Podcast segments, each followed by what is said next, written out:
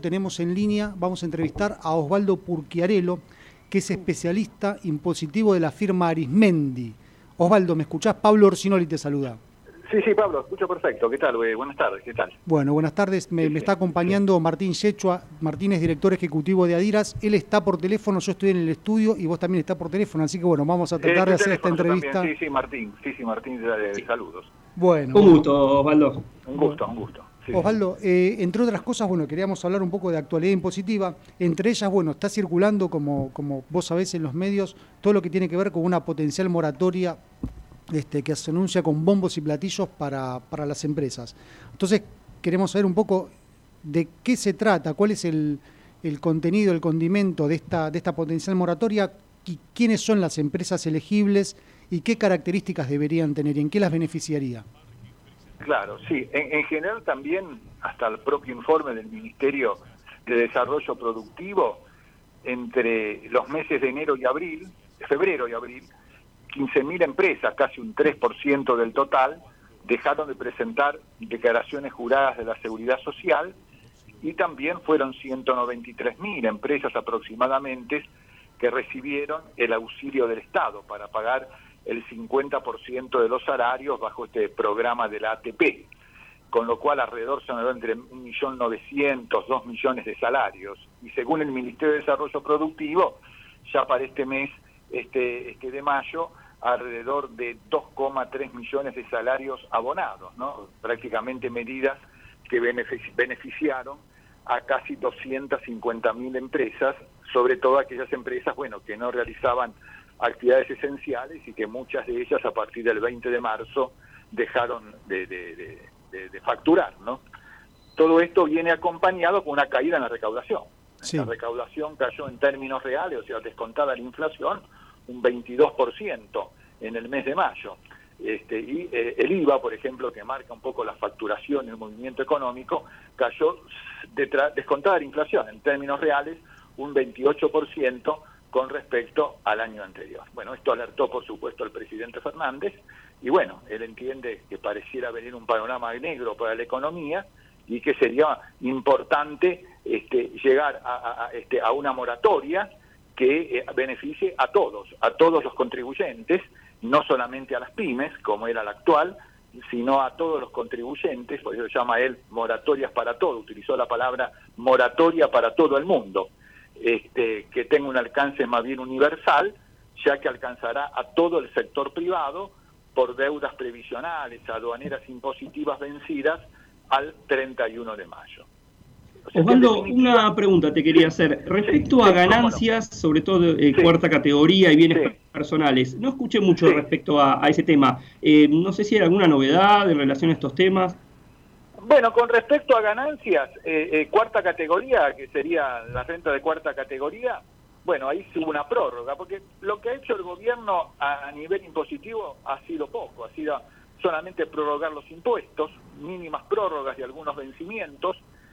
En el caso, y esto es muy embromado, porque en el caso de las personas humanas le hizo la prórroga al, hasta la última semana de julio y esto los embroma porque no podrían entrar en la moratoria porque la moratoria tiene vencimientos hasta el 31 de mayo, con lo cual este sí, la declaración jurada de ganancias y bienes personales de la cuarta categoría vence eh, en la última semana de julio, según la terminación de la CUIT, no tendría el beneficio de esta, de esta moratoria, de esta condonación que trae la moratoria no es un plan de pago, sino es una verdadera moratoria porque tiene condonación de intereses resarcitorios, punitorios, multas y sanciones.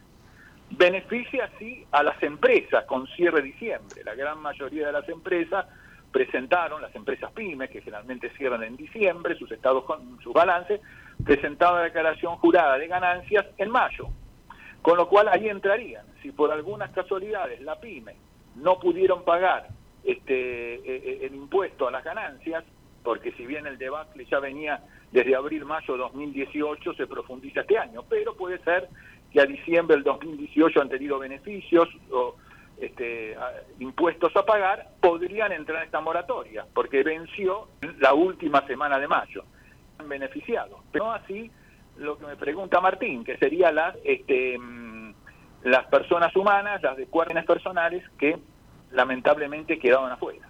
Bien, y pensando en lo siguiente, mencionas antes que la moratoria va para todos, es universal. Eh, es universal. Ahora, ¿no hay eh, dentro de esta política pública, llamémoslo así, que, que, se va a anunciar en breve, algún criterio de, de, beneficio a empresas que hayan tenido un buen cumplimiento fiscal a lo largo del tiempo? Bueno, las que tuvieron un buen cumplimiento ¿O eso no es fiscal, este... claro.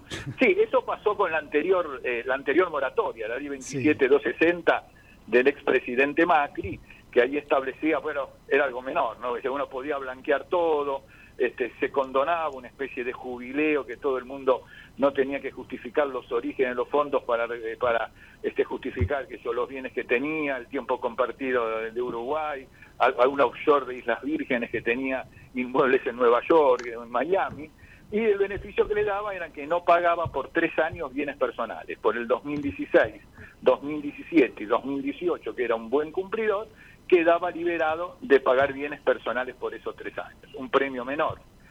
Acá prácticamente no se menciona, por eso el que cumplió, el que hizo las cosas bien, que a lo mejor se sacrificó por algunas cosas, pero no quería tener ningún incumplimiento fiscal ni impositivo, se embromó, va que se embromó.